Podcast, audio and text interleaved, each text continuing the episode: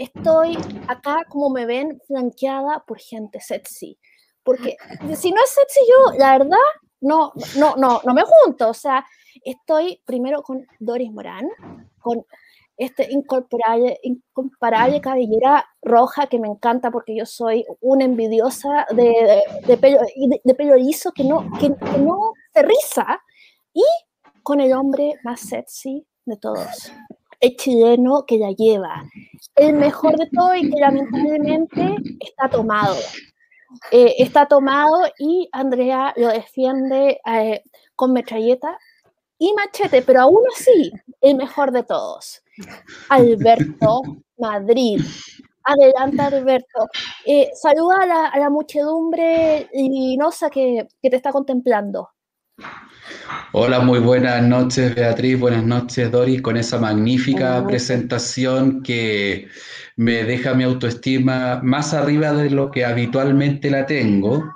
Tengo que saludar efectivamente a esa muchedumbre libidinosa que nos acompaña, apta y no apta para fiestas, bajos mundos y demás eh, complementos de la psicosis del día a día. Así es que gracias por acompañarnos como todos los fines de semana eh, gracias a ti, Bea, por aportar este espacio para hablar de discapacidad sin complejo y sin estereotipo. Y Doris, bienvenida a Sin Barrera. Muchas gracias. Bienvenida, Doris. Muchas gracias, chiquillo. Eh, después de esta presentación tan hot, eh, vamos a ver qué, logramos en, este, en esta reunión. Estoy muy agradecida por ustedes, por, a, ustedes por invitarme a esta, a esta conversación, a este conversatorio. Eh, siempre es necesario, em, por eso también eh, me gusta, me gustó mucho conocer a Liberty News, porque no es un, a lo mejor un proyecto que nació no hace tanto tiempo, pero está dedicado a algo que debe perdurar per secula seculorum que es el tema de la discapacidad. Así que muy agradecida por el espacio en nombre de todas las personas que, que estamos en este club de, de, las personas en situación de discapacidad. Eh, que no es ni tan exclusivo porque son muchísima gente, dos de cada diez y a veces tres de cada diez en, dependiendo del lugar. Digo, todos estamos a, a, una enfermedad o a un accidente o mala suerte en general de, óyeme, o la misma vejez de, de, ir con, con, alguna discapacidad. Entonces, la verdad, eh, sobre todo, yo soy liberal y siempre el punto ciego del liberalismo es como, bueno, siempre tú puedes, emprende y todo eso, ya, pero no todos partimos del mismo lado y algunos, y algunos tienen, ya tienen mucho más difícil para acceder, tienen las ganas de trabajar, tienen las ganas de hacer todo eso, no quieren que les regalen nada, pero, pero él se le pone las cosas incomparablemente difícil. Eh, y esa cuestión es, siempre ha sido el punto ciego del liberalismo. Y no tiene por qué ser, porque si no nos ponemos con estos puntos ciegos, la verdad no tenemos nada que ofrecer. Digamos, porque el anda y emprende no pueden ser frases vacías. Tenemos que crear el ambiente para que la gente prospere, trabaje y viva su vida como quiera. O sea, eh, como quiera. Eso es lo que creo yo. Bueno, pero acá somos activistas por la discapacidad, todos. Tú, eres una activista súper potente que, ha trabajado mucho en, e, el tema, eh, o sea, eh, con, los, la tercera edad, con, con accidente cardiovascular, eh, digamos, personas en situación de calle, personas amputadas, o sea, tú has trabajado mucho para, hacer, para apoyar a la gente que lo esté pasando mal, realmente. adelante, Doris. Gracias, Beatriz. Eh, antes, mira, quiero, quiero sumarme a una cosa que dijiste muy de pasada, que en principio y, en final también, en, intermedio, todos tenemos un grado de discapacidad, todos. Incluso ahora, con mayor razón, muchos somos discapacitados digitales además. O sea, me acuerdo al iniciar todas estas cosas de las campañas, nos decían a nosotros, consíganse un millennial porque los millennials, pa, pa, pa, apretan botones y están listos. Y uno tiene que estar preguntando, se equivoca, mete las patas. Eh, o sea, el millennial te soluciona la, problemática digital, pero de una. Pero resulta que, eh, lo conversaba con Alberto en una oportunidad, los millennials tienen una voluntad de oro Eh, entonces no es tan fácil conseguir su millennial. Yo estoy muy agradecida eh, por, porque me conseguí, y aquí vamos de nuevo con la eh, nominación y todo, que un poco separan, me conseguí una Z, que son los que vienen después de los millennials, y la Z, por supuesto, que se mueve también fantásticamente en el medio digital, aprieta los botones ya me tiene ya los videos o publicado en tal parte, o esto aquí, y más encima de pasar me critica, no, esto no me gusta, esto no lo vamos a usar aquí, todo. Entonces, hay que ir adaptándose. Eh, y como te decía, todos somos un poco discapacitados porque muchos necesitan lentes, muchos necesitan plantilla, muchos necesitan ayudas técnicas. O sea, ponerse en, la, en, en el lado de la discapacidad no es tan difícil. No es tan difícil porque eh, para allá yo creo que va la mayoría de las personas, pero en el momento en que pueden hacer algo o la discapacidad sin ser discapacitado es donde se complica la cosa.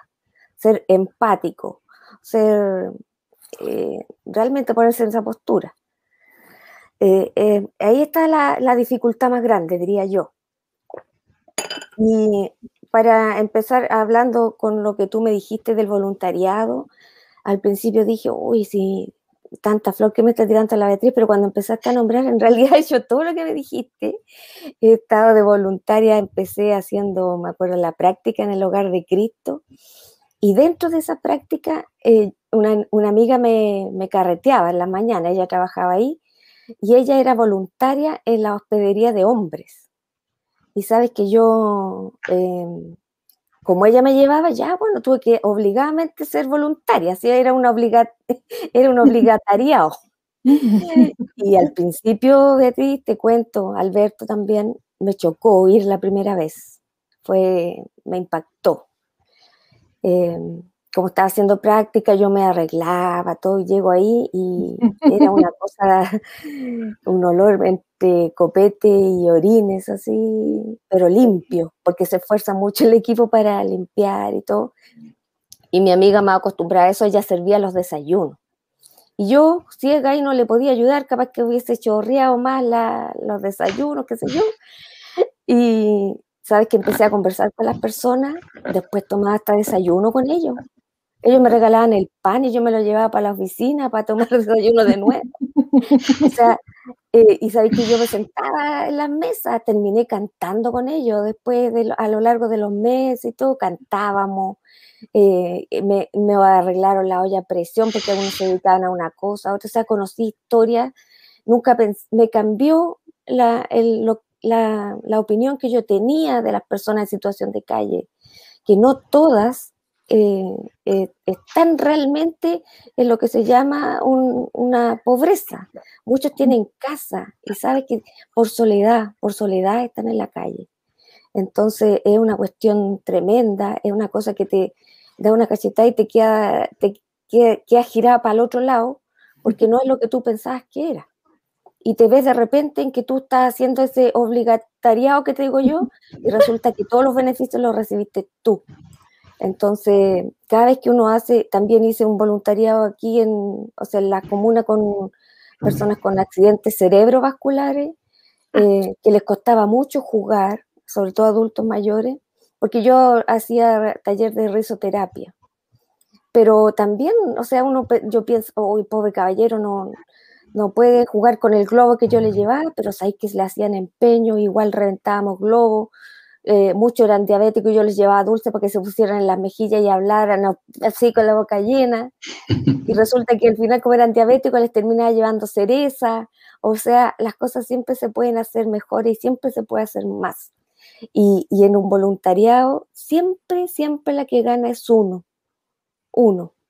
Eh, los demás hacen lo que uno les dice, lo pasan bien y todo, pero uno se lleva toda la ganancia espiritual, eh, la risa, la gratitud, lo hiciste bien o, lo, o, mal, porque al principio yo no tenía experiencia en esto, me fui inventando eh, cómo, qué dinámicas hago, eh, agarrando juguetes de mi hijo que fueran mejores para esto, para lo otro, comprando globos, comprando un montón de cosas. Y, y, las chiquillas que me dieron la oportunidad de trabajar con las personas con accidentes cerebrovasculares. O sea, todas las ganancias han sido mías ahora que pertenezco a la agrupación de las personas con eh, la agrupación de los rechazados, se llama, que peleé tanto para que eh, no se llamara los rechazados, que lo encontraba un nombre desde mi perspectiva tan negativo, em, que cómo se va a llamar los rechazados, que los rechazados, y resulta que eh, de 14 personas que fuimos a las primeras reuniones, 11 eran amputados por diabetes. Y todos traían cartas de, de rechazo del hospital y del Senado porque no tenían presupuesto para las prótesis. Entonces, cuando uno empieza a contar la historia y todo, de verdad que el nombre eh, tiene todas las de ser, o sea, tenía, y la gente estaba muy decepcionada, entristecida, enrabiada, y toda esa gente eh, tiene ahora sus prótesis porque hizo rifa, hizo bingo, hizo todas esas cosas para obtener lo que por derecho le debiera, debiera tener acceso con, con libertad, sin tanto trámite, sino por, por derecho. Y, y, ahora, pero para esas personas hay que seguir trabajando porque necesitan esa especie de calcetín, calceta que va en el muñón, que se llama liner, y que con el tiempo al año ya hay que ir cambiándolo. Entonces el trabajo nunca termina. No, hay mucho que hacer en cosas, en términos de discapacidad y las instituciones que existen ahora que no, tú no tienes, no recibes ayuda de, de esas instituciones. Por eso esto tiene que quedar constitucionalizado. Tiene que estar ahí. Tiene que, tiene que ser eh, tatuado, tatuado en la constitución para que sea realmente un derecho y sea judicializable. O sea, que las personas que no reciban, no, te, no, no reciban esa ayuda, ni siquiera una ayuda, como te, te insisto, es un derecho, eh, puedan reclamarla eh, de, de, la manera más más justa o más, no sé, en este momento se me va la palabra, pero eh, sin tener que mendigar para conseguir algo, que es lo más indigno que, que hay. Con todo lo que te cuesta ser discapacitado en este país, y más encima tener que andar mendigando un bastón, una silla de ruedas, un computador ahora, que, que, hasta los niños que no son discapacitados no tienen eh, esa ayuda técnica. Entonces, hay que mucho que hacer, no solamente por la discapacidad. Alberto, te veo cara de meter la cuchara. Creo que Dori describe muy bien el paisaje en términos de la necesidad urgente de brindar asistencia efectiva a las personas con discapacidad. Las necesidades efectivamente son muchas, pero Dori, yo te voy a llevar a la política de un viaje. Para que comencemos a, hablar de política. En el Perú ayer hubieron elecciones presidenciales y Pedro Castillo es aparentemente la primera mayoría con un 18 y pico por ciento. En una segunda y reñida mayoría estaría Keiko Fujimori con alrededor de un 12 y pico por ciento. Entre los dos candidatos hacen un 30 por ciento, 31 por ciento, poco más, poco menos. ¿Vale? Eh, nosotros en Chile habitualmente hablamos de nuestra consolidada y madura democracia, de la cual yo tengo dudas, pero en fin, es una opinión personal. Y sí observo el riesgo inminente y cada vez más grande de no tener una alta participación el 15 y 16 de mayo, por diversas razones, pero creo que una importante es la responsabilidad del mundo político el mundo político cada vez está más alejado de la población, cada vez da más señales erróneas y eso hace que la población se desmotive y lo que empezó con mucho entusiasmo progresivamente se haya ido diluyendo. ¿Cómo ves tú el paisaje? ¿Qué crees tú que va a pasar? Ustedes que están metidos en la calle en el día a día, ¿qué, qué, ¿Qué visos tú ves de participación el 15 y 16 de mayo? Que yo te digo, hoy no va a haber votación. Yo hoy día me juego un pisco sour con ustedes dos, para que el 15 y el 16 de mayo van a tener que posponer nuevamente las elecciones, por los datos que está entregando el propio MinSal. Mm. ¿Cómo lo ves tú? Mira, por eso, por lo que mencionas al último, por los datos que está entregando el MinSal, desde el principio como que era dudosa la postergación hasta el 15 y el 16 de mayo. Además, eh, quisiera agregar que eh, como constituyente este aplazamiento como que hizo incluso que hasta nosotros mismos, creo yo, porque a mí me pasó esto, me pasó persona, de forma personal, como que me enfrié y, vamos apenas dos días de, la postergación. O sea, como ahora no podemos hacer publicidad, seguir haciendo todo lo, lo, que estábamos haciendo, íbamos por la carretera, pero hecho una flecha, agarrando, habíamos agarrado el vuelo ya y de repente nos dicen, nos ponen una barrera y tenemos que echarnos al costado porque estamos parados en la berma.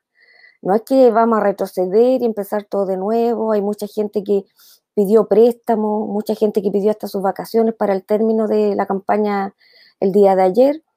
Eh, entonces la cosa está muy compleja. Y tal como lo que tú dices, yo no quisiera, pero aparentemente va a pasar lo que tú dices y el pisco sour lo vamos a tener que pagar cada uno, a lo mejor nosotros a ti, porque si en este momento la votación hubiese sido ayer, yo creo que habría sido muy nefasto, o sea, habríamos tenido muy baja eh, votación, tal como dices, eh, y, y, sin mencionar la de contagios que se podían haber provocado para dos semanas más, para diez días más, con el movimiento que hubiese habido ayer. Y yo creo que en ese aspecto tenemos que estar muy atentos a lo que va a pasar en Perú. En Perú en 10 días más en términos de cifra, en Ecuador, donde salió Lazo. Entonces, eh, todo ese movimiento que se produjo, donde la gente eh, se movió, se movilizó para, ir a votar. Además, las declaraciones, perdona, las declaraciones de hoy de el médico Mañalich son bien brutales, bien brutales. Estaba hablando un ex ministro de Sanidad y de verdad son demoledoras. Pregunta a respuesta fácil. Uh. Entre Evelyn Matei y Hadwe, ¿a quién votas? Oh, que no, no, no, tengo cartas presidenciales y esas que tú mencionas, o sea, en realidad ninguna, me pone a otro y tampoco no me gustan. Paula Narváez y Lavín. No. Heraldo Muñoz y, no sé, Desborde. No, si no, no te podría responder eso. De verdad que no estoy en condiciones de responder una carta presidencial porque no la tengo. No la tengo. Incluso, Alberto, em, yo soy partidaria, no sé si me salto mucho, pero yo creo que llegó el momento de incluso reformar o modernizar los partidos políticos. No solamente de lo que estamos hablando, de si eh, vamos a tener un, Congreso bicameral, unicameral, si el poder va a ser presidencial o semipresidencial, además de aquello, yo soy partidaria de, que los partidos políticos se modernicen, se actualicen, em, se, se despercudan un poco. Entonces, cuando tú me estás nombrando estos candidatos, para mí es puro partido político y eso a mí no, no me tiene total y completamente decepcionada. No, Ahora, en una de las encuestas del fin de semana, no recuerdo con certeza, pero parecía que, me parece que los primeros cinco candidatos, entre la votación de todos, no hacían el 50%. Y eso habla muy mal de lo que está pasando hoy en términos de cómo la población percibe a la política. Y tú tienes razón, los partidos oh. políticos tienen que actualizarse, tienen que dejar de ser el club de amiguis que estudiaron en el mismo college que fueron al mismo Harvard y que usan las mismas gafas de diseño mm, de marca europea. Exacto, de diseño diseñada, tal cual. Vea, toda tuya, pregunta. No, y los mismos pantalones. Te estoy enojando. Y los mismos pantalones Dockers y, y tiñen todo de beige. Pero bueno, eh, realmente son eh, son criminales de la moda también, pero, pero no los vamos a poner en el paredón por eso. Eh, así que, no, la verdad me gustaría que me contaras cómo ha sido tu experiencia en este proyecto que tú estás llevando a cabo ahora. ¿Cómo, además de agarrar al Z, que supongo que está amarrado, ingrillado el computador y que... Y sedado. Y sedado, y cuando despierta le pegas con no sé, eh, con un flogger para que publica, publica, publica, pa, pa, pa. Eh, además eh, de, esa situación penal específica que eventualmente se, se va a resolver en tribunales, ¿cómo te ha ido? Ha sido difícil, Mira, hablando honestamente, em, nunca me, me, planteé en esta situación, pero digamos que tengo un grupo que, que me conoce muy bien y sabe de mi experiencia de vida. Y en, en experiencia de vida he tenido, pero las de Kiko, las de Caco, entonces, y eso me ha hecho convertir en uno de esos monos porfiados que tienen el fondo redondo, que los pateáis, los, los pegáis a combo y se vuelven a parar. Me considero a través del tiempo ya a esta edad que puedo un poco describirme con madurez, eh, una persona muy resiliente. Me ha costado, tengo momentos muy profundos donde me desespero, pero finalmente he logrado eh, tener un, cierto aprendizaje.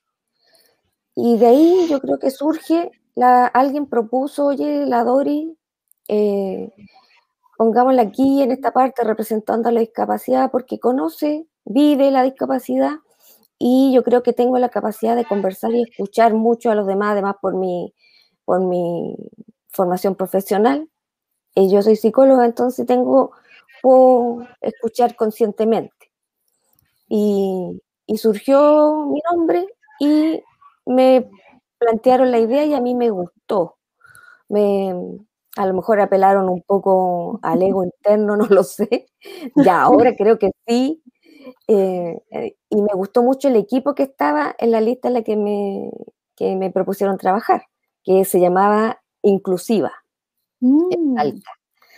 Y había una amiga que es socióloga que lleva 20 años trabajando en las ollas comunes las poblaciones de aquí de Talca, porque las ollas comunes no surgieron después del estallido social, sino que son desde hace mucho tiempo. Y ella estaba acompañada con un chef que es muy conocido en Talca, que es Rubén Tapia, que llevaba mucho, y ellos dos empezaron a levantar la lista. Teníamos una dirigente mapuche, Margarita, que finalmente no pudo porque su marido le dio un accidente cerebrovascular y no, no, no pudo compatibilizar las dos cosas. Tenemos un enfermero, director del, em, dirigente del Hospital de Talca, el presidente de Móvil, de, de LGBTQ, y teníamos también una psicóloga que iba por la verde, que tampoco pudo porque aparecía como militante cuando en el momento de, de las inscripciones, así que ella tuvo que retirarse. Naya de mi amiga socióloga y, el, Rubén, el chef, no alcanzaron los patrocinios. Y ahí fue donde eh, Leandro, Byron y yo eh, nos, fusionamos con no neutrales de la región del Maule. Y ahí conformamos Independientes por la nueva constitución. Y, así hemos conformamos lineamientos por los que nosotros vamos en conjunto y hemos seguido trabajando como un equipo bien, eh, maduro, digamos, porque son, somos todos profesionales y, cada uno tiene mucha experiencia en lo social. Así que la lista que se armó es bien, bien power. Así, es, eh, como mi perito de que llegué, como llegué aquí antes de conversar con ustedes. me imagino, bueno, yo no, probablemente a ti no te pase porque tú eres demasiado resiliente, pero yo que hablo y he entrevistado a muchos otros candidatos y candidatas a la Constitución, todos tienen su momento de desesperación, de preguntarse qué en qué estaba pensando, cómo llegar acá, pero se les pasa. Se dan cuenta que es por un bien superior y se les pasa, pero todos tienen su, su momento de crisis, por lo menos hasta ahora lo han tenido. Eh, igual porque eh, es una cosa, es un, es un sacrificio por un bien superior que es eh, realmente, pero, y, pero igual, qué bueno, porque yo veo mucha gente valiosa y una de las cosas que más me ha gustado de este proceso es el 5% de candidaturas, que ha implicado darle visibilidad política a un montón de gente súper valiosa que, que no hubiera llegado a tener ese tipo de liderazgo, mm. o por lo menos si hubiera tenido a tener, pero probablemente no ahora, sino en algunos años más. Y eso encuentro que es algo valioso valiosísimo. Bueno, acá hemos conocido un montón, un montón de gente valiosa. Entonces, tranquila, te voy a poner silencio. Em, no, entonces, eso, bueno, a mí me gustaría preguntarte cuáles eran esos lineamientos comunes de, de tu lista Independientes por el Maule. O tal vez estoy, estoy diciendo todo mal, te voy a dar ahora el audio. Mira, entre los lineamientos está, eh, no me lo sé como de memoria, pero las ocupaciones principales son siempre eh, la intransabilidad de los derechos sociales. Y entre los derechos sociales están los siempre mencionados, la educación, la salud, el derecho al agua. Nuestra región es una de las regiones agrícolas por excelencia y hay muchos problemas eh, por el agua.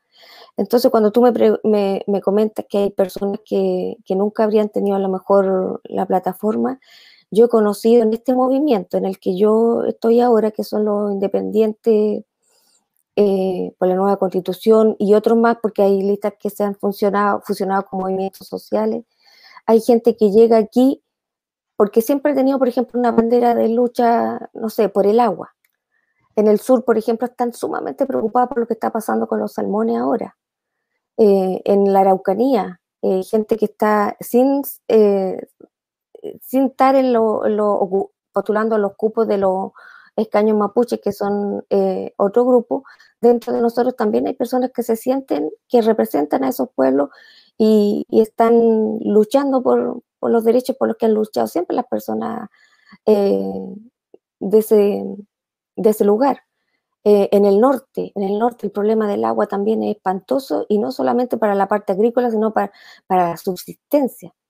Entonces, eh, de todo se va juntando, se va haciendo como un, eh, un trabajar por un, por un, objetivo. Entonces, si me preguntas por los lineamientos, en general son los, los lineamientos o la misma constitución, yo diría que, y soy bien popular en decirlo, en que está, la constitución ya está casi escrita.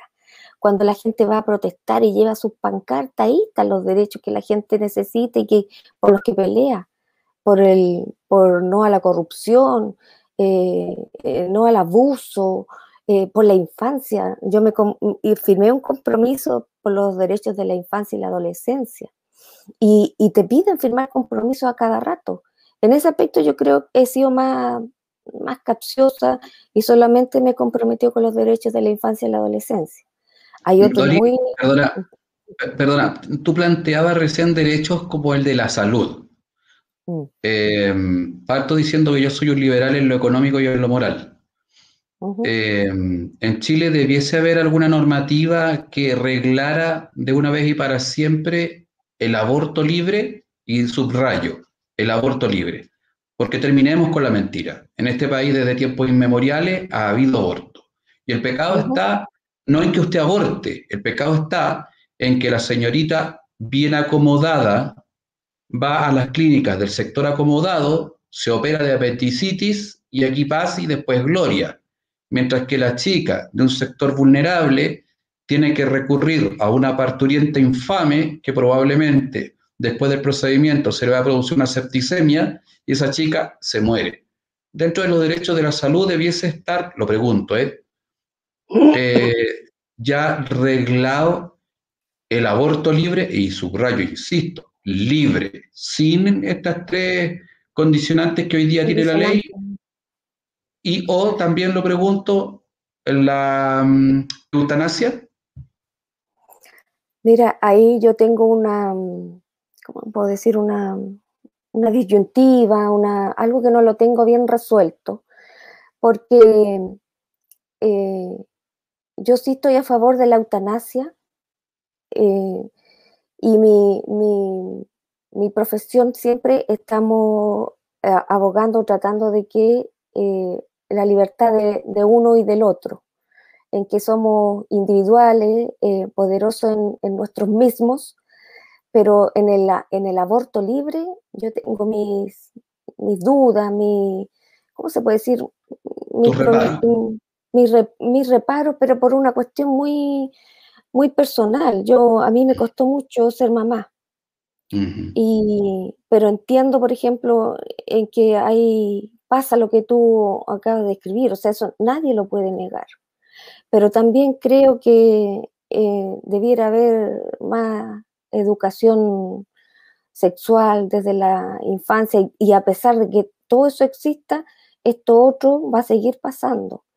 Pero no, yo no, en este momento no podría contestarte tajantemente, Alberto, porque yo soy de la idea de que en el momento de que el espermio se une con el óvulo ya hay una latencia. El, lo que se formó ayer no es lo mismo que hay hoy día porque sigue creciendo. Entonces, sea una mórula, sea un, embrión, sea como lo quieran nombrar, ahí hay vida.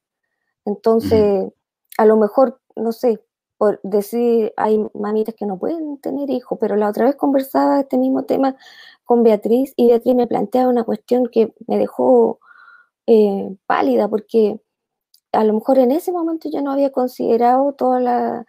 Eh, le decía yo que a lo mejor esa mamita tratar de convencerlas que den la vida, que donen, donen esa vida que otras mamás no pueden dar. Eh, mm. entonces Beatriz me, decía que, y, y, en el momento en que la guagua nace y se va al cename en un principio, porque no es que pase la guaguita desde el parto, a lo, como pasa en las películas, a los papás que la van a adoptar. Eso no es así. Menos en este país donde los procesos son eternos, donde eh, los niños sufren en las instituciones que tenemos aquí para ese efecto. Entonces... Y, lo planteo para que nadie se escandalice. En algunos mm. países bastante más avanzados que nosotros, eh, prácticamente no existen personas, por ejemplo, con síndrome de Down, porque en esos países a las mamitas se les hace la homeocentesis, ¿no? Mm. que da cuenta de la carga genética del que está por nacer. Y en esos países prácticamente mm. no hay eh, personas con síndrome de Down. Entonces ahí evidentemente hay aborto. Entonces, en España es uno, es uno de esos... En Inglaterra. claro, que bajó mucho la, la, incidencia de síndrome de Down.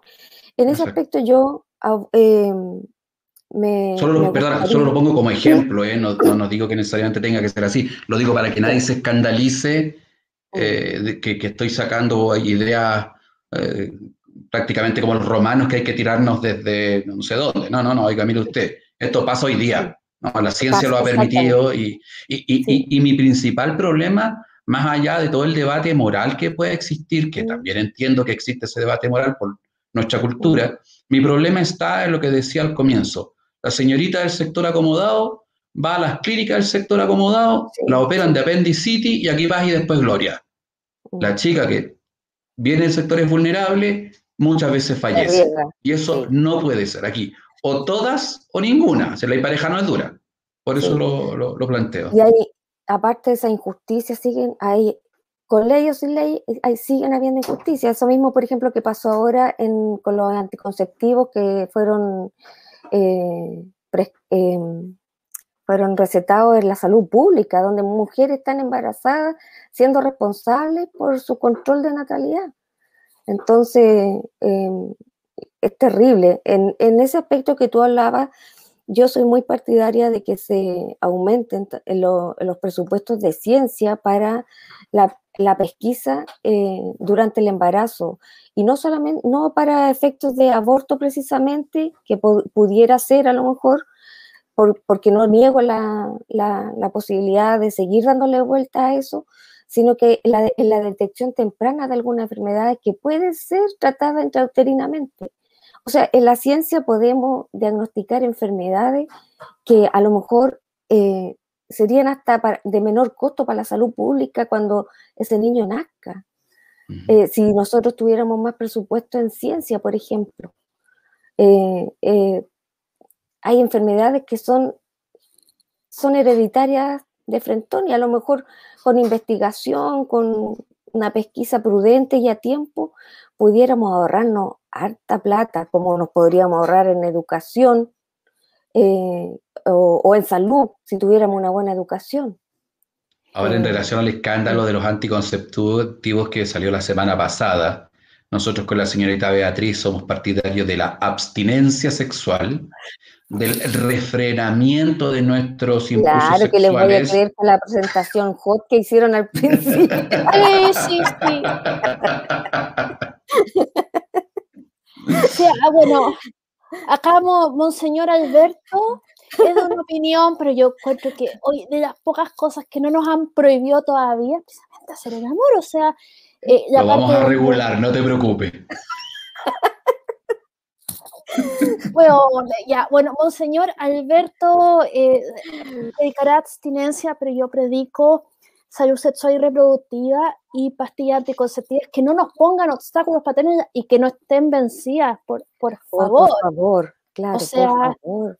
No sé. Eso, eh, eso, es la palma en la cabeza, o sea, es lo último que, que podía pasar en ese aspecto. En ese aspecto, porque para agarrarse la cabeza tenemos de a mil. O sea, eh, la vulneración de los niños, por nombrar algo nomás, que dan ganas de agarrarse la cabeza y agarrarse cabezazo. Eh, eh, entre llorar a gritos y agarrar a, alguien a, a, combo, sí. Mm. esa sensación pasa mucho, mucho, mucho. sobre todo, bueno, hay que entender también que estamos en una situación especial. Prácticamente estamos todos encerrados y, y bueno, pueden haber muy buenas razones para estar encerrados, pero igual eh, a mí me, me preocupa que, que, que, se pueda, que no, que tal como tenían problemas, como no se podían comprar las pastillas anticonceptivas en línea, que no están tomando en cuenta la mayoría de las situaciones por las cuales una puede necesitar salir. Pues atención de salud, salir a comprar algo cualquier cosa de emergencia a la farmacia, porque... Eh, Hasta recetas están pidiendo ahora. Claro, o sea, ¿dónde voy a sacar la receta? ¿Dónde voy a ir al médico para sacar la receta? Eh, entonces, como... Tirar las mechas. Mm. Y muchos tomamos medicamentos hace mucho tiempo y los vamos, los compramos y la receta se nos perdió hace un millón de años. Exacto. ¿Cachai? No, no, no, sí, no, no. ¡ah! Y bueno, en fin. Sabes que yo no tengo control, bueno, yo le he contado que yo tengo hartos diagnósticos, entre ellos artritis, lupus, y eh, va en agosto, se cumplirían dos años que mi médico tratante no me ve. No, una, una, videollamada, nada, nada. Entonces, eh, esto no, no, puede ser, porque la gente empeora, empeora, eh, y no, no hay una, un control sistemático, no hay un orden. Em, eso mismo, eh, eso cuando dicen por tu salud, enciérrate. No por tu salud, solo por el COVID, porque se está, porque todos los que tengan algún problema están todos fregados. Eh, digamos que no sea COVID. Eh, y, y, eso es muy grave, o sea, y eso es muy grave. Yo entiendo que estamos en una situación imposible, pero igual después vamos a tener una, y probablemente vamos, ya estamos teniendo mucha gente que se está muriendo de otras cosas que no son relacionadas a la pandemia y que no han sido tratadas y pudieron haber sido tratadas. Y, en ese aspecto la región está súper desvalida porque, por ejemplo, en Talca faltan muchas especialidades. Entonces la gente tiene que viajar a Santiago, pero las de comunas que no son Talca viajan a Talca. Y de Talca después tienen que venirse a Santiago. O sea, el periplo es largo. Es largo porque no hay especialistas en las regiones, falta mucha gente. Entonces, eh, cuando hablamos de que queremos eh, mejorar la salud mejorar no hay que mejorarla, hay que hacerla de nuevo. Y tenemos que llegar a un punto tal donde yo vaya a atenderme, donde va la esposa del diputado, donde va la esposa del ministro, el hijo del ministro. A ese nivel tenemos que llegar no, no seguir mejorando lo que tenemos ni nada. Yo siempre he dicho cuando se postulan a candidata candidaturas presidenciales, vamos a hacer 20 hospitales más. Yo creo que la gente estaría muy contenta con que esa plata de esos 20 hospitales la usaran para mejorar y hacer de un excelente nivel los hospitales que ya tenemos. Si la gente no necesita más, la gente necesita mejor.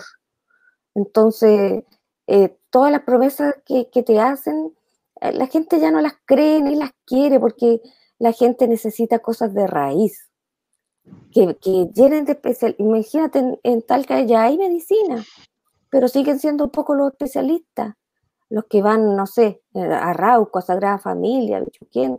Mi distrito tiene 19 comunas, 19 comunas. Entonces... ¿Qué, distrito eres? Eh, ¿En qué distrito estás compitiendo? 17. Distrito 17 de la región del Maule, lado norte. Se llama Maule Norte. Entonces, lo que, tú, lo que tú planteas es parte de nuestra historia republicana. O sea, nunca nos hemos atendido los moros y los cristianos en el mismo lugar. En el mismo lugar. Mm. Toda la vida ha sido distinto y mm. pronto no suceda lo que tú señalas, va a seguir siendo exactamente igual. Y hay cosas que uno se pregunta, probablemente desde la ignorancia, porque uno no es experto en muchas cosas, ¿no? Pero uno, yo, yo, yo, yo me planteo, eh, a modo de pregunta, ¿eh? ¿cómo es posible con todo el dinero que se ha inyectado a la salud pública, esta siga siendo deficitaria? Y creo que hay un problema a la base que es un tema de gestión, de gestión de la sanidad pública.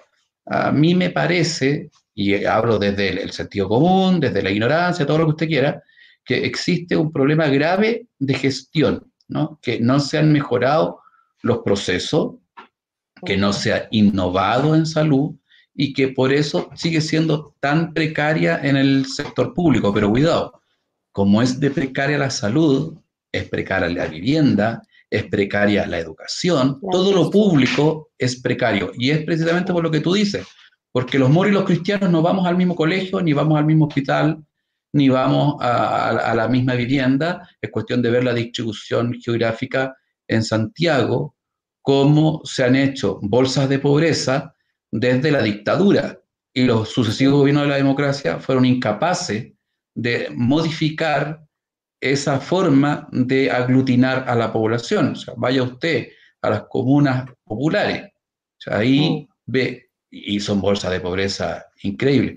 Pero llevándote a lo político de nuevo, perdón, ¿Mm? en un momento dijiste que eh, tenías opinión en relación a cómo debiesen modificarse algunas cosas.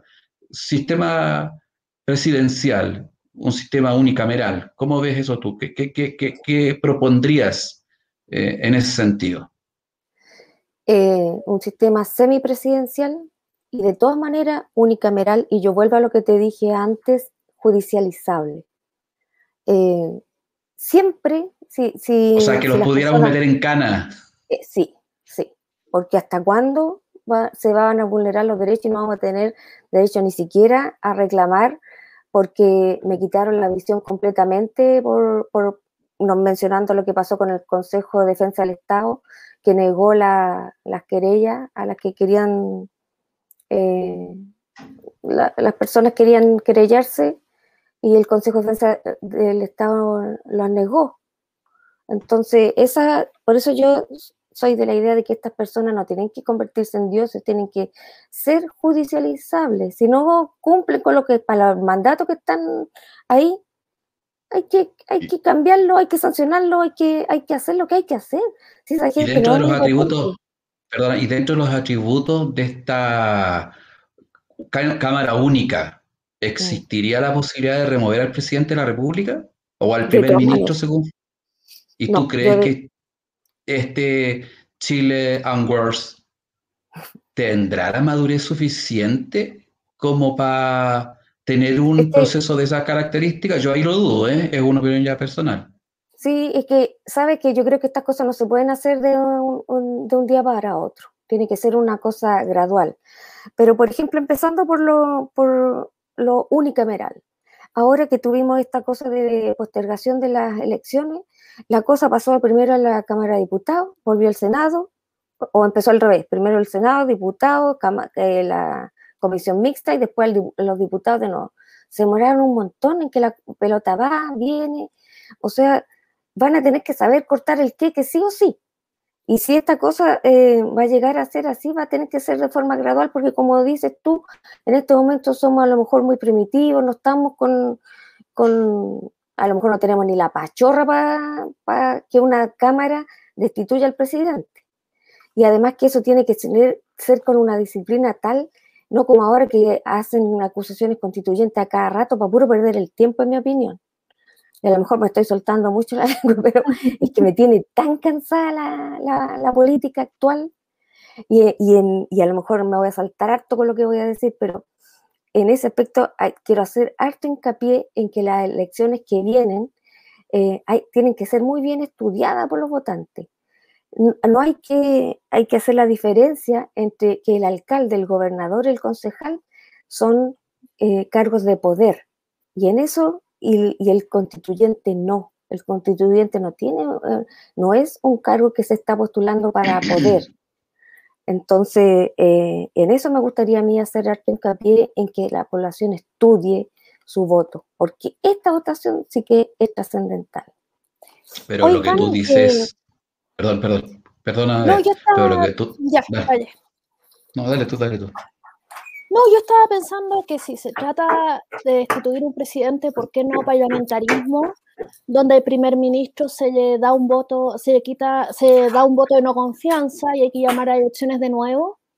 Y yo sé que, que, que, que los parlamentarios no gozan así de, una, de su amor eterno, pero eh, permitiría hacer eh, un cambio en la cabeza del gobierno que sería bastante menos traumático, digamos, y bastante más, eh, porque ahora sacar, eh, eh, sacar un presidente, quien sea, yo no estoy diciendo nada, sí, sí, implica un golpe de Estado, es un golpe a la institucionalidad vigente, pero una institucionalidad parlamentaria tendría eso involucrado.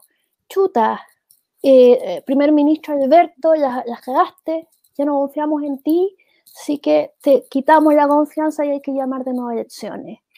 Es que ahí vea, Perdona, yo ahí es donde planteo mi inseguridad ante la madurez, porque nosotros tenemos una fauna de parlamentarios muy particular y peculiar, desde los que son sorprendidos en sus camionetas teniendo sexo, volvemos al tema del sexo recurrentemente, ¿no? Hasta parlamentarios que conducen sin el permiso de conducir por pleno centro de Providencia, o parlamentarios que viajan a más de la velocidad permitida desde Santiago al Paraíso, más otras lindezas. Sí, estado de ebriedad, reclamos, se mandan sus buenos números. Ay, sí, no, no les falta, no, no, tienen mm. de todo lo que uno les pida, en verdad. Y sin desconocer que hay algunos que llevan más de 30 años, 30 años. O sea, eh, ¿qué aporte puedes hacer ahora en tu año 30 que no hiciste en el quinto año cuando tenías más energía. Pero 30 años en un encuentro tirado a las mechas. O sea, no, no me, a mí no me cuadra, no, encuentro que esas personas ya no hacen aporte. Eh, eso, eso también es un tema para las alcaldías, digamos, ahora que se tienen que, eh, porque resulta que yo estaba hablando con, eh, entrevistando a un candidato a la alcaldía en Vitacura, y entonces, y estábamos comparando por qué Providencia hace cosas innovadoras eh, y resulta que, y prueba cosas nuevas, etcétera, etcétera. ¿Por qué Las Condes hace cosas innovadoras y Vitacura no hace nada innovador? Y claro, está el mismo alcalde hace 30 años, entonces como que, bueno, eso es muy humano, uno se achancha. Mm, mm. Uno se pone cómodo, uno empieza, empieza a dar sueño, uno se toma una siesta, que es muy humano, pero pucha, mm. el sistema tiene que estar, tiene, que estar pensado para que la gente dé lo mejor de sí, ¿no? no para que vegeten, porque ser un alcalde es un honor, no, eh, eh, es un honor y no un privilegio que, para que otros lo disfruten 30 años. Mira, una amiga me dijo cuando yo empecé con esto, cuando eh, ingresé aquí, me dijo, nunca, pero jamás te olvides que tú estás ahí por la gente. Mm. fue la gente la que te llevó ahí. Y eso nunca se te tiene que olvidar. Entonces, mira, a lo mejor yo podría eh, pensar que, en, no sé, en este momento no me acuerdo cuánto están los alcaldes, seis años parece, a lo mejor, o cuatro, no sé, cuatro años puede ser un periodo corto. Y supongamos que todo es suficiente para un plan, también en el periodo presidencial. Eh, supongamos dos periodos, para hacer un buen proyecto y cumplir con ese proyecto, pero no los 30 años que llevan los diputados o los alcaldes que llevan cinco periodos, algunos cuatro periodos. Entonces, eh, esa cuando yo digo hay que renovar la política y refrescarla, eh, es sacar a esta gente que está anquilosada en, en sus puestos, porque de verdad que ya no aportan, de verdad. Y algunos siguen, después siguen sus hijos, o sea, la cadena es larga y los hijos no, no, son tan diferentes de, sus padres en términos de pensamiento y gestión. Eh, me recuerda mucho, yo pasé de, eh, por un municipio del sur por, trabajo y fui y tuve que hacer un trámite en la municipalidad y habían fotos de los alcaldes, ¿cachai? Desde fotos blanco y mm. negro hasta... Los últimos cuatro eran clones. O, y eran como, claro, el nieto, el hijo, no, eh, no, el abuelo, el hijo, eh, y hasta había un bisnieto y todo. La dinastía. pero salieron iguales, no, o sea, no es que salieran parecidos, mm. eran iguales, entonces era como que, eh, era como ya, define nepotismo. Sí. sí. Como el feudalismo, ya, imagínate qué antiguo, po. Sí, o sea, absolutamente era. Se heredan, se heredan las municipalidades. Eh, pero estos gallos no eran hijos, eran clones. Es que, es que eran iguales, hasta, hasta las cejas ya envejecían iguales, con los mismos pelos blancos. Era, era haber cambiado la, la, ropa, lo único que era Claro, habían cambiado con la, la, moda, sí, los mm. pantalones a la cadera, los pantalones al ombligo, pero era una, No, sí, era como, oh, cambió la moda, eso sí. sí. Eh, mira, resulta que se nos cayó, pero la verdad, hay que decir que estuvo muy presente Alberto Madrid, eh, haciendo preguntas que la verdad yo con toda mi, eh, toda mi cosa ahí feminista no hubiera atrevido a hacer, porque bueno, eh, pero o sea, bueno, esta es una conversación. Sí, sí, sí, eso, eso es lo que más, digamos que eso apelo, yo no soy una ducha política, y yo critico desde mi postura de, gente de, barrio, si yo vivo en un barrio, y en el barrio eh, hay necesidades, hay, que, a veces hay mucha gente que no, que no recibe los beneficios de, que reciben todas las personas y se sacan la mugre.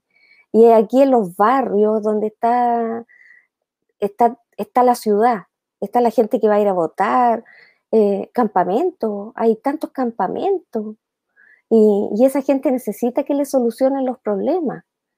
Eh, y pareciera que la gente que está metida ah, ya está instalada y está, como dijimos, anquilosada arriba, no tiene, o tiene miedo de venir a mezclarse acá porque nunca, nunca hemos visto los camiones que vienen a hacerse propaganda cuando andan vote por mí, vote por mí.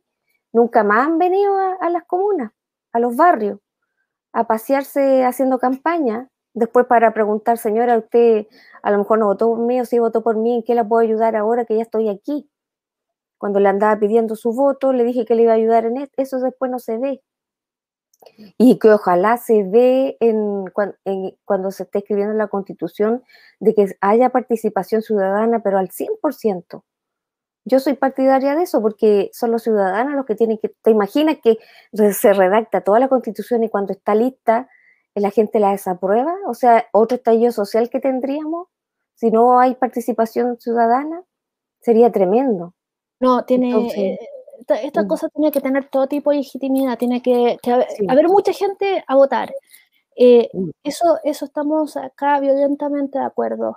Eh, mm. Alberto se nos cayó, pero yo, chiquillos, sigan al hot, al viril, Alberto Madrid en Instagram, arroba Alberto Madrid Chile eh, en Instagram. Oye, el otro día escuché que era, eh, hacía stand-up.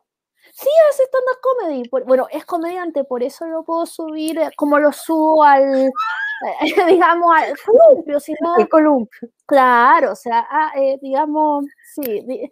Es que eso fue parte de, lo que era mm. este programa, de que la idea es que no íbamos a ser graves, nosotros íbamos a ser divertidos, y, él es comediante, y yo ahí como que, de ahí, primero, eh, eh, yo, le decía, acá yo con el ángel, eh, el, ángel impoluto de Alberto Madrid, y, y resulta que Alberto Madrid me tiraba unas bromas de vuelta, y, y ahora yo lo yo, yo ya, yo, ya, ya para tu propio stand-up. Quizá, por lo menos. aprendido del maestro. He aprendido del maestro y pucha que yo subo el columpio. Y bueno, eh, y, así como vamos, lo voy a convencer de hacer su OnlyFans. Eh, Bien. Sí, pues ahí hay que abrir líneas de negocio.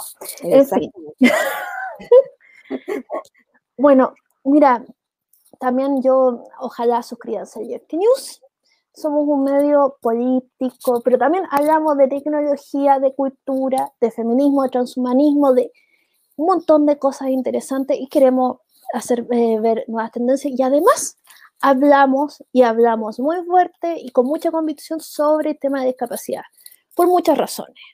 Y todas muy razonables y egoístas. Son el 20% de la población, eh, dos de cada diez. Entonces, en eso, tienen que tener voz. ¿Mm? Disculpa, quería hacer el último comentario en relación a eso que tú estás diciendo del 20% de la población. Hace un tiempo leí que las personas, los inmigrantes que estaban llegando por el norte sobre todo, estaban, muchos estaban trayendo a su hijo discapacitado. Nosotros tenemos, eh, y eso está aumentando mucho la población de personas con, en situación de discapacidad. Nosotros tenemos un gran prestigio en Latinoamérica por la tarea que hace la Teletón, gústele a quien le guste, claro. hay algunos que no les gusta, pero la Teletón hace un buen trabajo con la familia y con, con los niños hasta los 18 años. Pero esto es un problema grave, o sea, que estén llegando más personas en situación de discapacidad es un problema que eh, va a repercutir en lo laboral, en, todos los aspectos sociales y que hay que eh, moderar, hay que legislar. Eh, esto que dices tú que hay un 20% va, va, a ir creciendo. En Arica hay un 30% y en Iquique, que es por donde están entrando las personas, eh, están llegando cada vez más con sus niños en este minuto y que seguramente van a llegar a la Teletón, pero cuando cumplan 18 años, estos niños de 18 pasan a ser parte de los cesantes discapacitados. Eh, lo cual, ojo con eso. Lo cual es muy, es, muy preocupante, pero yo entiendo, digamos, Latinoamérica está bastante en el suelo, empobrecida totalmente, y si uno tiene un hijo con discapacidad y tienes que emigrar, eh, bueno, la cosa está muy difícil. Eh, yo entiendo, yo, yo, no, yo me yo que estemos preparémonos, o sea, preparémonos, no es que no, no lo admitamos ni nada, sino que preparémonos bien, que las leyes que vamos a, a, hacer constitucionales sean de verdad de inclusión, tanto para los que ya somos como para los que vienen. Si gente discapacitada nunca va a dejar de haber. No, eh, absolutamente, pero eh, eh, como decía Alberto, que yo voy a citar, Alberto es menos ciego con, con, sus palabras. Eh, eh, Alberto es más ciego o menos ciego dependiendo de las circunstancias. Eh, y, o sea, uno puede ser, hoy que, que, desubicada, porque tú también puedes opinar mucho mejor y yo opinando sobre, pero con, el semáforo que es chilla, digamos, ah, la señalización, eso te hace no, yo hablando con propiedad cuando que, es ubicada, cuando tú puedes hablar mucho mejor del de tema, pero, pero digamos, pero, pero poniendo uno, es basta que uno se, se gince un tobillo para darse cuenta de lo difícil que es transitar por Santiago. Digamos, y eso sí que sí. Entonces, digamos, todos podemos caminar mejor o peor podemos hacernos la vida más fácil o más difícil, más accesible o más inaccesible eh, para todos. Y no es tan difícil porque la plata está, la tecnología está. Eso es lo que yo, yo digo, Beatriz, hay plata, plata hay para, para todas esas cosas. Y si no, imagínate todos los desfalcos, los gates que hay, Milico mm. Gate, Paco Gate, ¿de dónde se saca toda esa plata perdida? Uy, Alberto, Alberto el incomparable ha vuelto a deslumbrarnos con su sensualidad. Hola, Alberto. Hola, me veo bien ahí, perdona, pero algo tiene el internet que está fallando. Ah, pasa, a mí la otra vez me tiró para afuera dos veces y yo era la entrevistadora. O sea, pero eh, eh, no, eh, es, lo que, es lo que hay. Mira, te ves más o menos, pero está, como estamos terminando, ahí te ves perfecto, te ves perfecto. perfecto como estamos terminando y estamos acordándonos mucho de ti, eh, sí que te voy a, incluso hasta, eh, sí que te voy a dar, eh, ahora vamos a peinar la muñeca, que es un momento de auto, que tú puedes decir lo que quieras, o sea, puedes decir, no pasa, linda, yo entiendo, o sea, a todos nos pasa. La gracia es que, bueno, eh, bueno, puedes decir lo que quieras, puedes mandar el mensaje que quieras, puedes autopromocionarte, autoanunciarte. Alberto Madrid va a lanzar su OnlyFans, que va a ser una cosa nueva de Latinoamérica y nos tiene todas fascinadas esperando, o no todavía. Estamos esperando, ya, parece que que no todavía. Pucha, las fans divinosas están el corazón quebrado realmente y nos, haces eso más ¿Me escuchas? Te escucho. Ah, ¿me escuchas bien, por lo menos? Te escucho, sí. ¿Y, te veo bien, te veo bien. Te escucho bien y te veo bien. Bueno, mi peinada de muñeca hoy tiene que ver con la necesidad urgente de hacer un llamado a la población para que nos tomemos en serio esto de cuidarnos.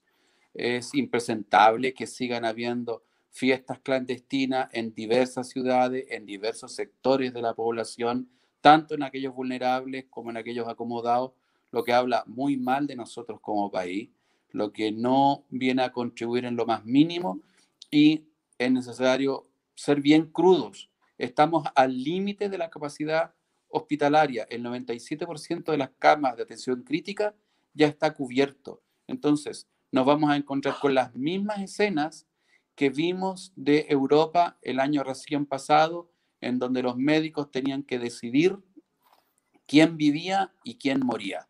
Entonces, si no somos capaces nosotros de cuidarnos, de hacer conciencia, de respetar el toque de queda, de respetar la cuarentena, la cosa va a estar muy jodida.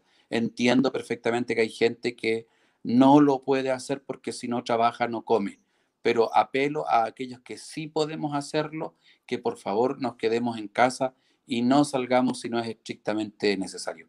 Gracias por acompañarnos, perdón porque a veces las tecnologías fallan y el Internet a veces también nos juega malas pasadas. Y solo invitarles a que se suscriban a Liberty News, que nos acompañen. Hemos ido creciendo. Afortunadamente, este es el programa 17 ya. 17 lunes que le hemos estado acompañando y por supuesto que me continúen siguiendo en mis redes sociales en Alberto Madrid Chile en Instagram. Muchas gracias, Bea. Gracias, Dori. Buenas noches. Gracias. Y yo quiero llamar a tomarse el proceso político en serio. Digamos, estamos refundando Chile y hay que empezar bien y ha tocado muy duro, muy duro, muy duro, muy duro. Y la verdad, este encierro como que cuando yo ya tenía las, las zapatillas de clavo puestas para salir corriendo por la puerta y como libertad y nos vuelven a encerrar, yo entiendo que es muy frustrante. Falta poco, yo, yo tengo, yo soy optimista, pero lo más importante yo encuentro que el proceso político, que hay que ponerle muchas ganas y mucho corazón, todos los chilenos y chilenas, porque tenemos que refundar el pacto social y, nos, y necesitamos a todo el mundo. Y a suscribirse a Yertinu y le doy la pasada a la incomparable Doris Morán para que nos dé su mensaje de despedida después de lo que ha sido una conversación muy rica. Tú eres muy encantadora, Doris. Muchas gracias, Beatriz. También ustedes me, me, me hicieron sentir muy cómoda, muy relajada y, además lo previo también, lo que conversamos antes. Y me quiero un poco agarrar de las cosas que dijeron ambos. Esta pandemia es sumamente fregada. Uno cree que no le va a tocar. Hace tres semanas mi hijo estuvo con COVID acá. Nos asustamos mucho. Tuvo fiebre un día, justo antes de hacerse el examen y después afortunadamente nada más, no le pasó nada más que un dolor de garganta, pero es tan rápido el cambio que en la mañana pudo haber estado bien y en la tarde ya mal. Hoy tenemos intubado a, dos personas de nuestro movimiento, eh, es un coordinador y su papá al mismo tiempo, o sea, están muy mal. Eh, entonces esto no es broma, no es, aquí no, esto no es, ¿cómo se llama? Un, algo de lo que te estén engañando, que te, con la vacuna te van a poner un chip, ¿cómo se llama? Una conspiración. Esto es real. 5G, es 5G. claro, esto es real. Y esto le pasa a los vecinos, salga a su puerta, asómese y se va a dar cuenta que tal o cual vecino no sale hace cuánto tiempo. Fíjese, ¿acaso está enfermo o acaso necesita ayuda? Eh, y lo otro, en, infórmese en este proceso político, infórmese, estudie las listas de su distrito, porque son las listas las que van a, sacar a sus constituyentes. Eh, vote siempre por independientes, busque a los independientes sin apellido, no de partidos políticos, busque a las personas que van a solucionar sus problemas y no se olvide que los constituyentes no son cargos de poder. Chiquillos, Muchísimas gracias, me quedo con, ustedes como contacto, los seguiré escuchando, como dicen todos los lunes, y estoy muy agradecida por, por este momento que me han brindado. Muchas gracias. Muchas gracias. Muchas gracias a ti. Buenas noches a los dos. Fue una tremenda conversación. Así que buenas noches, buenas